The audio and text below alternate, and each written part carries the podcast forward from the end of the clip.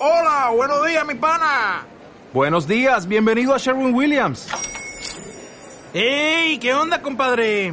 ¿Qué onda? Ya tengo lista la pintura que ordenaste en el ProPlus app. Con más de 6.000 representantes en nuestras tiendas listos para atenderte en tu idioma y beneficios para contratistas que encontrarás en aliadopro.com. En Sherwin Williams somos el aliado del PRO.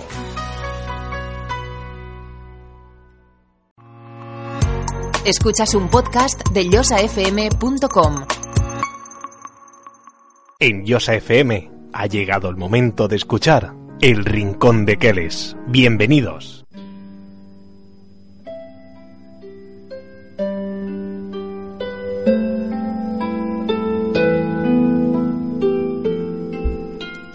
Bienvenidos al Rincón de Keles.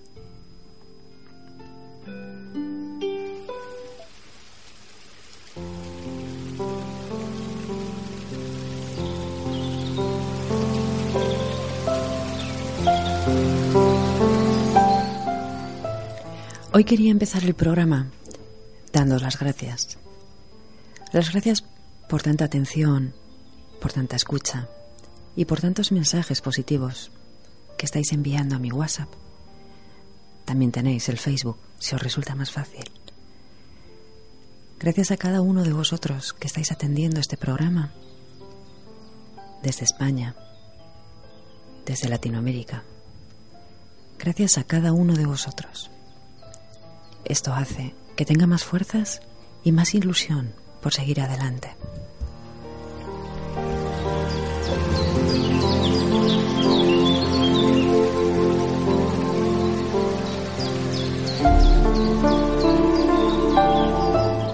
La semana pasada estuvimos hablando de las personas tóxicas y terminamos nuestro programa hablando de los límites.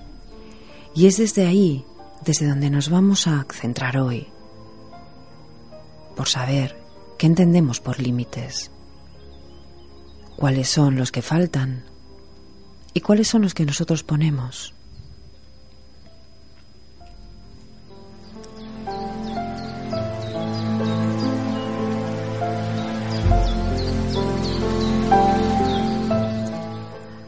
Hace falta aprender a poner límites. Y aprender a poner límites se refiere a ponerlos para uno mismo y para los demás. Porque aunque no nos lo parezca, es muy importante saber ponerlos para poder establecer relaciones emocionales sanas. Las personas que no se ponen límites a sí mismas están impidiendo que sus hijos puedan desarrollar su personalidad y su fortaleza adecuadamente. Porque el niño de pequeño, tiene su mente virgen con toda su amplitud para llenarse de conocimientos y emociones.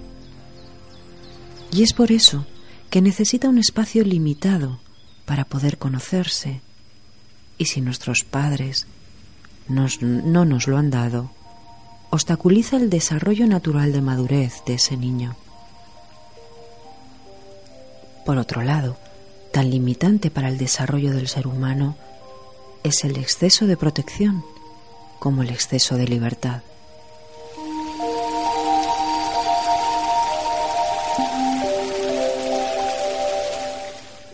Por tanto, los límites y el espacio personal son claves para que podamos ser independientes y autosuficientes el resto de nuestra vida. Los límites se aprenden con el contacto con las personas en la convivencia familiar. Y el objetivo del uso de esos límites es impedir que la gente entre en nuestro espacio y abuse de nosotros. Y de la misma forma, impedirnos a nosotros entrar en el espacio de otras personas y abusar de ellas. Es necesario materializar y darle sentido a quién soy yo, no a lo que me han hecho creer que yo soy.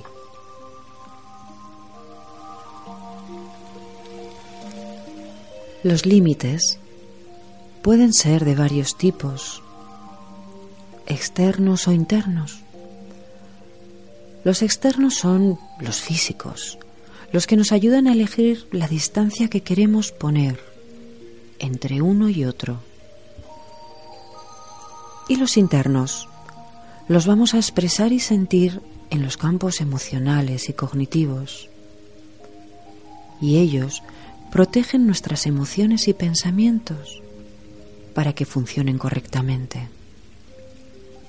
Y así es como asumimos la responsabilidad de nuestras emociones, comportamientos y sabemos mantener la distancia entre nuestras emociones y pensamientos.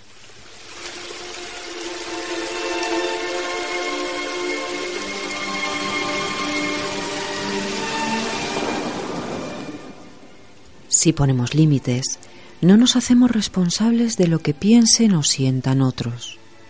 Y será más difícil que nos dejemos manipular o también que nosotros manipulemos. ¿Tienes la libreta del rincón de es cerca? Si quieres puedes tomar nota y reflexionar sobre lo que vamos a hablar en cualquier otro momento. Porque ahora, sabiendo lo que ya sabes en relación a lo que acabamos de hablar de los límites, quizá puedas anotar si sientes que tienes la suficiente fuerza para poner límites.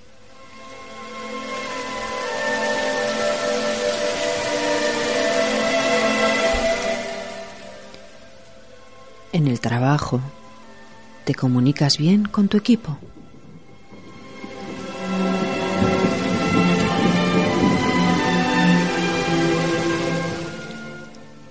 tus jefes te valoran, tienes confianza en ti mismo y no tienes problemas en poner límites.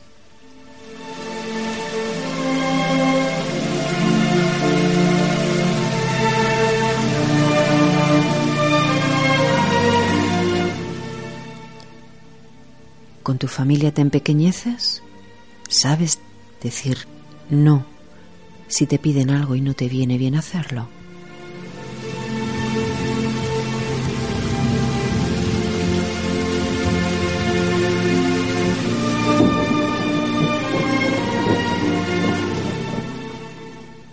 Saber poner y aceptar límites tiene que ver con la forma de percibirse uno a sí mismo, con la autoestima y también con la confianza.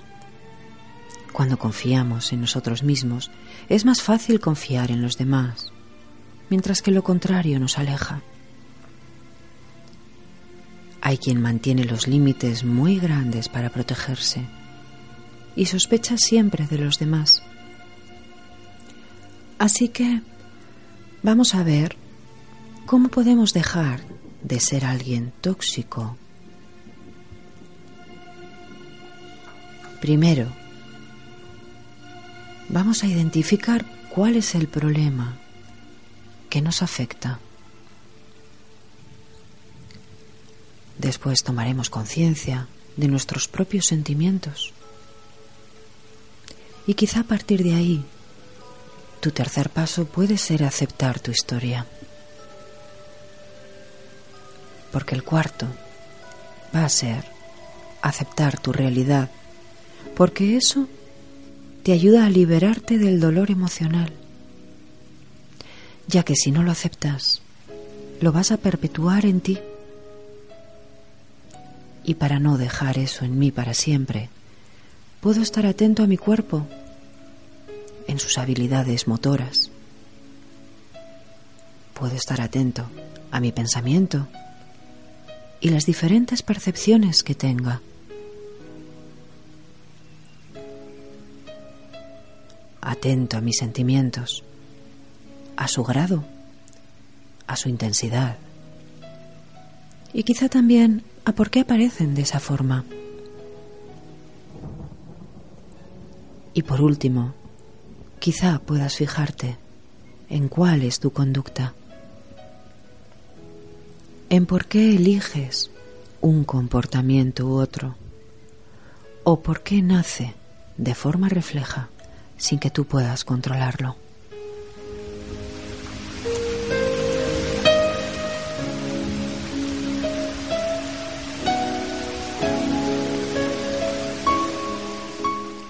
Ahora si quieres, puedes observar tu historia y tomar conciencia de ella. Puedes experimentar tus sentimientos respecto a los hechos dolorosos que hayan ocurrido en tu pasado. Y observa si estás enganchado en la negación de que algo esté ocurriendo o haya ocurrido. Porque puedes tratar de soltarlo para que no se perpetúe. Tienes fuerza, tienes energía y tienes herramientas para poder seguir adelante. Pero quizá puedas ver también qué modelos de fortalezas puedes seguir. Porque la realidad es que la felicidad está en ti mismo la capacidad de amar y sentirte amado también está en ti.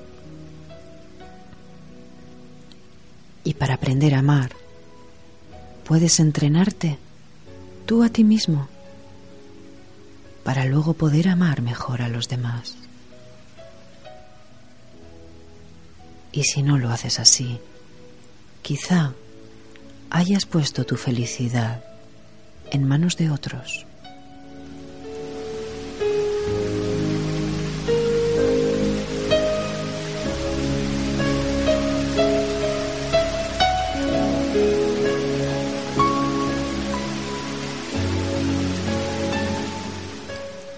La manera de relacionarnos empieza en la infancia, se solidifica en la adolescencia y se sostiene en la edad adulta. Porque las experiencias de nuestros primeros 20 años de vida son cruciales al coincidir con la construcción de nuestra personalidad, el desarrollo de nuestras habilidades sociales, y fortalecimiento de nuestra autoestima. Al vivir con los demás, manifestaremos nuestra forma de ser, nuestros sentimientos y la forma en la que hemos aprendido a construir tanto lazos afectivos como la gestión de conflictos.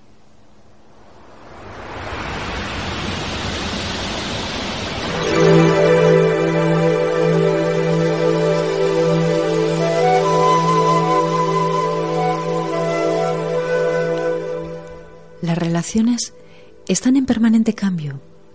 Así que la gente, nosotros, nos hemos de adaptar a esos cambios en las personas con las que nos estamos relacionando, con las que estamos conviviendo.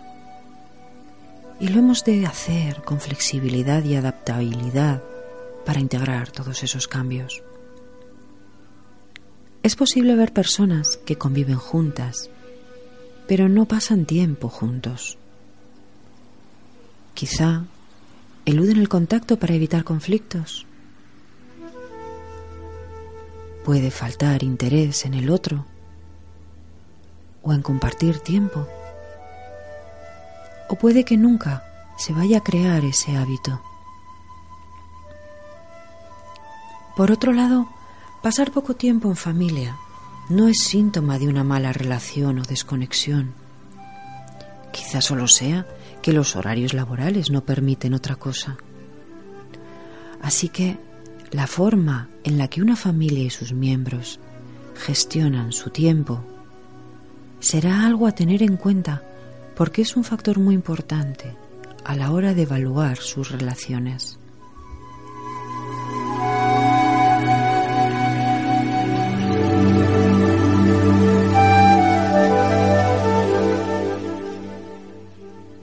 El compromiso es importante. Las personas que cumplen con sus compromisos en el tiempo acordado tienen menos conflictos. Hay que ser respetuoso con el tiempo de los demás. Y las personas que lo son tienen mejores relaciones, porque no todos conseguimos serlo. No todos tenemos en cuenta que el tiempo de los demás es importante. Cuando son respetuosas las personas, no solo hay menos enfrentamientos, sino que hay mejor comunicación, organización y confianza. Y cada persona tiene sus propios tiempos y necesidades, independientemente de la dinámica de convivencia que pueda tener en la familia. Por otro lado, hay quien lleva bien los encuentros familiares, los disfruta, y hay quien no los lleva tan bien y los denomina como agobiantes o estresantes. La diferencia entre un grupo y el otro es que en uno el encuentro se caracteriza por ser de quejas y discusiones constantes y el otro ofrece momentos de diversión y tranquilidad. Y como resultado, tendremos sensación de bienestar o malestar.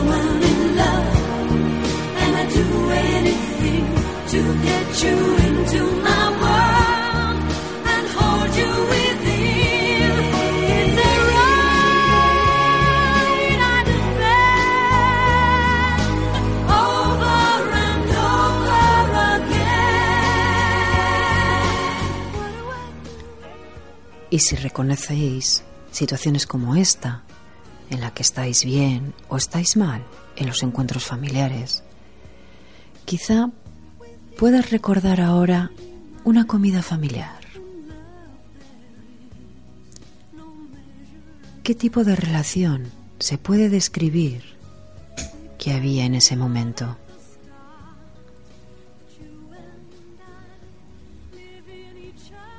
¿Qué sentiste en ese momento? ¿Había afinidades y alianzas? ¿Notas de complicidades?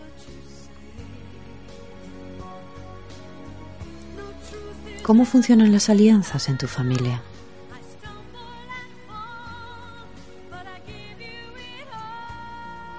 ¿Qué calidad de comunicación hay entre vosotros?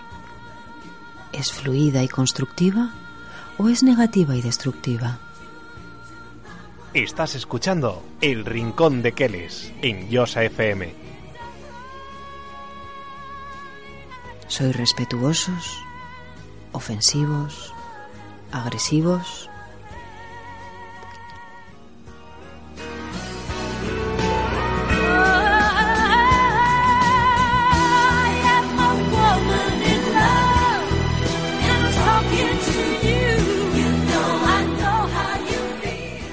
¿Con qué frecuencia hay conflictos en tu familia? En esas comidas, en esas reuniones. ¿Qué temas son los conflictivos? ¿Los no resueltos? ¿O los que salen de forma recurrente? ¿Entre qué familiares se suele repetir estos conflictos?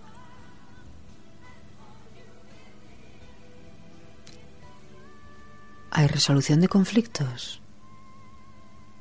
¿Cómo se manejan los enfrentamientos o desacuerdos?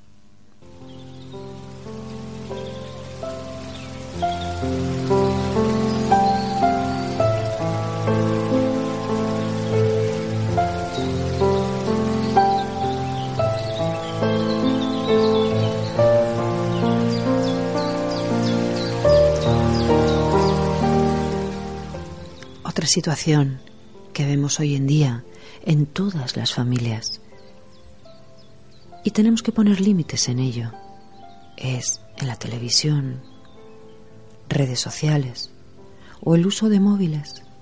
Porque la televisión se convirtió en algo especial en la familia hace mucho tiempo. Y ahora el móvil, Internet y redes sociales le van robando tiempo. Ya no hay privacidad ni secretos. Parece que hace falta publicarlo todo, que todo el mundo sepa todo lo que hago en cada instante. Y para evitar que se convierta esto en un conflicto, hay que poner esos límites que os estaba diciendo. Hay que usarlos y también respetarlos. Procurar no usar el tiempo de dedicación familiar a utilizar estas redes sociales. Respetaros a vosotros mismos y no utilizar el móvil en comidas y en cenas. Seguro que hay cosas muy bonitas que os podéis decir y os lo estáis perdiendo por el uso del móvil.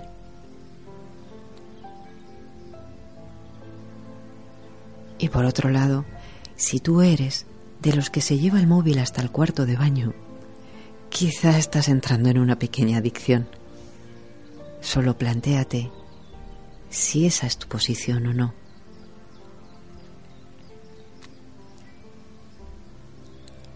Algo importante en la educación de tus hijos. No vas a poder exigir nunca lo que tú no hayas ofrecido antes.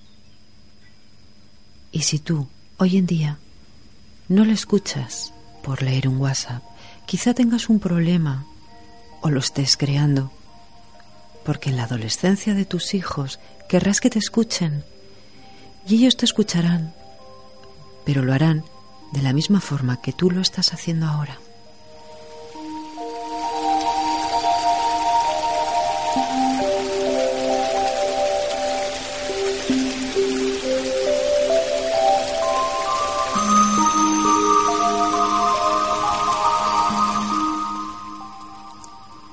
Vamos a hacer otro ejercicio. Vamos a buscar un momento chulo. Recuerda si hay alguna serie o alguna película en la que te hayas visto identificado. No importa si es de ahora, del pasado, de cuando eras niño. Remueve tu memoria. A ver qué encuentras.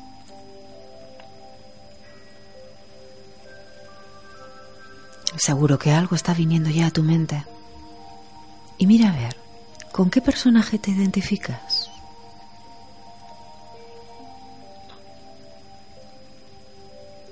¿Qué tiene que ver con tu vida real lo que estás viendo en ese personaje? ¿Quieres cambiar algo de eso que estás viendo? ¿Cómo te sientes? Y cuando sepas cómo te sientes, quizá puedas dar un pasito más, valorando cómo te sientes sintiéndote así.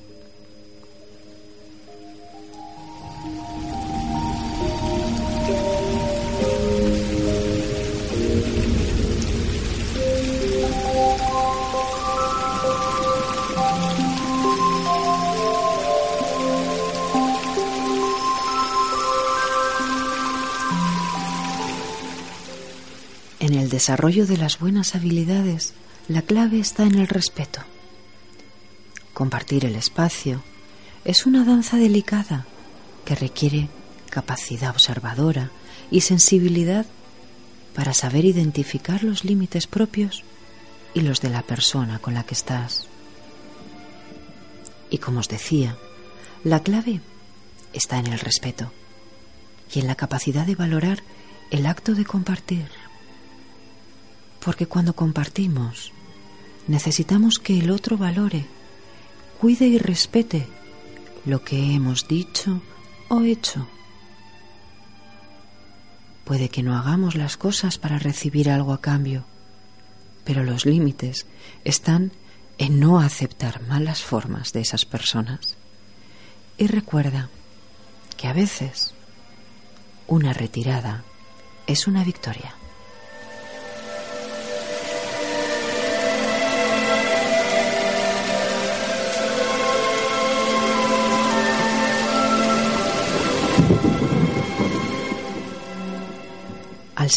Al, sentirnos respetados, bajamos las defensas y disfrutamos de la persona que hemos invitado a entrar en nuestra vida de una forma u otra. Fortalecemos nuestro vínculo y no nuestra frustración. Por lo tanto, no nos ponemos a la defensiva. Es necesario tener en cuenta las virtudes humanas de cada miembro de la familia, porque son diferentes en cada miembro.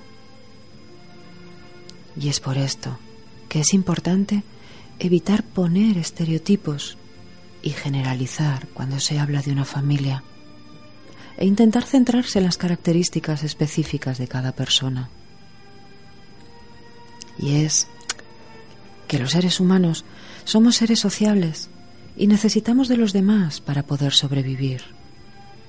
Y es por eso que necesitamos saber convivir con la familia, con los amigos, incluso con los jefes o los vecinos. Y para conseguirlo hay que tener presentes varios aspectos, como pueda ser el respeto, la inteligencia emocional, las habilidades sociales, hay que saber identificar a las personas que aportan cosas positivas. Y sobre todo tratar de ser cariñosos, pero que no resulte algo forzado.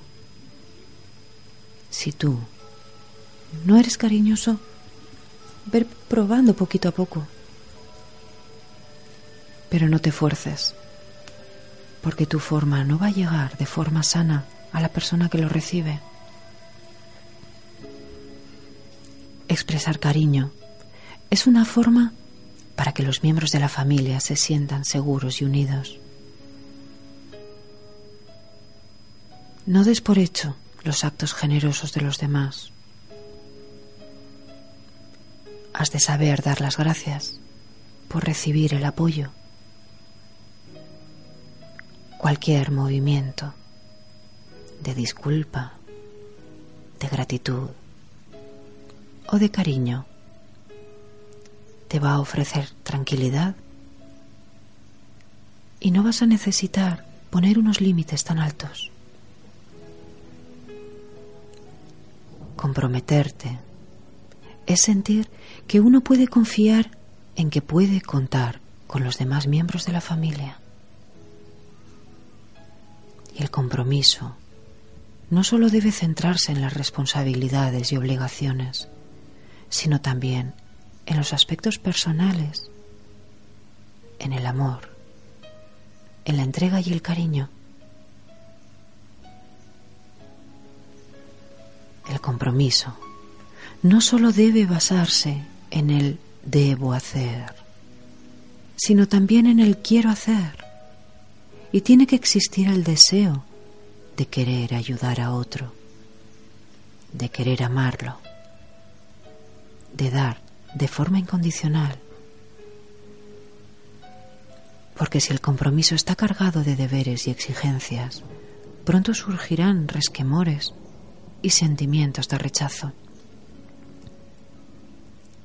Y si va acompañado de sentimientos de cariño y reconocimiento, se pondrá más interés y esfuerzo favoreciendo las relaciones interpersonales.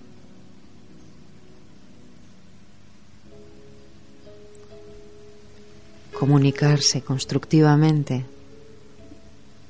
tener una buena comunicación familiar, es uno de los pilares esenciales para una buena relación familiar. Esto no quiere decir estar de acuerdo en todo, sino que se sabe transmitir las opiniones, y necesidades. Y lo vas a hacer con respeto y claridad, libre de manipulaciones emocionales. Es fundamental tener claro el mensaje a transmitir. Es necesario pensar antes de hablar y saber escuchar de una manera activa y positiva. Si consigues comunicarte de esta forma, si consigues callar algo, si aprendes a escuchar, vas a evitar un esfuerzo excesivo en tu familia. No van a necesitar ponerse tantos límites que quizá poquito a poco le alejen de ti. El amor y la amistad como un miembro de la familia empieza cuando te tomas el tiempo para hablar el uno con el otro y no el uno del otro. Ahí entramos en la crítica. Pero si estás acostumbrado, quizá no te estés dando cuenta de que lo estás haciendo. Al hacer esto, quizá puedas pensar si desde tu inconsciente lo estás haciendo para sentirte seguro, para sentirte importante. Porque así al expresar tus sentimientos, estás manteniendo la atención de los demás.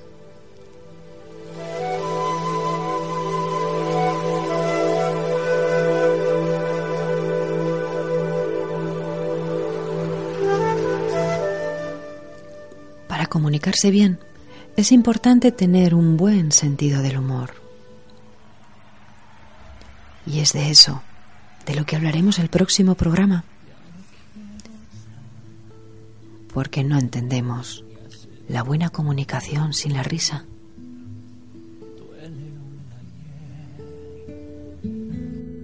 Hice igual que tú, me quedé sin cartas, ya no hay vuelta atrás, no reparten más. Fatoro al ganador. Y hasta aquí llegamos por hoy. Espero que te haya gustado el programa. Muchísimas gracias por estar ahí y por dejarme entrar en tu hogar. Y como siempre, buenas noches y que sueñes bonito. Un lugar seguro,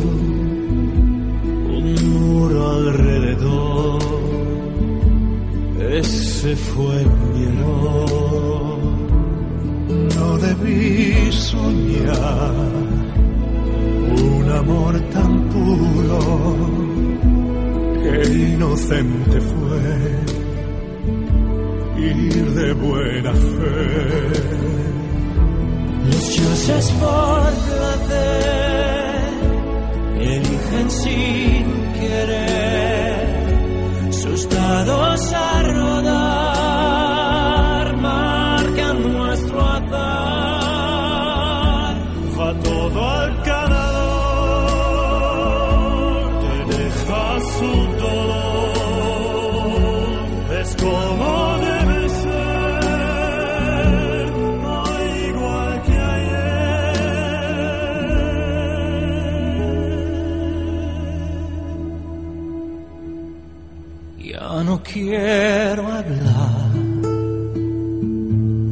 ya se dijo todo, duele un mover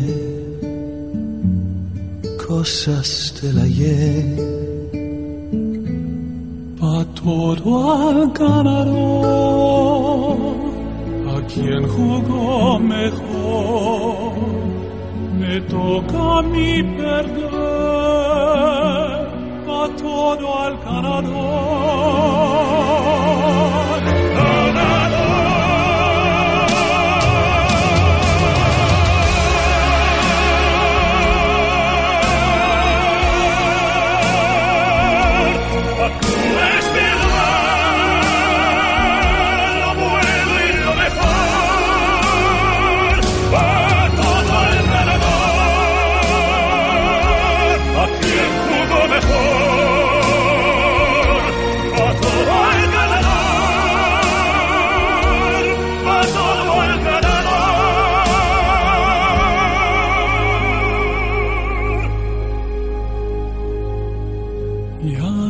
Quiero hablar. Ya se dijo todo.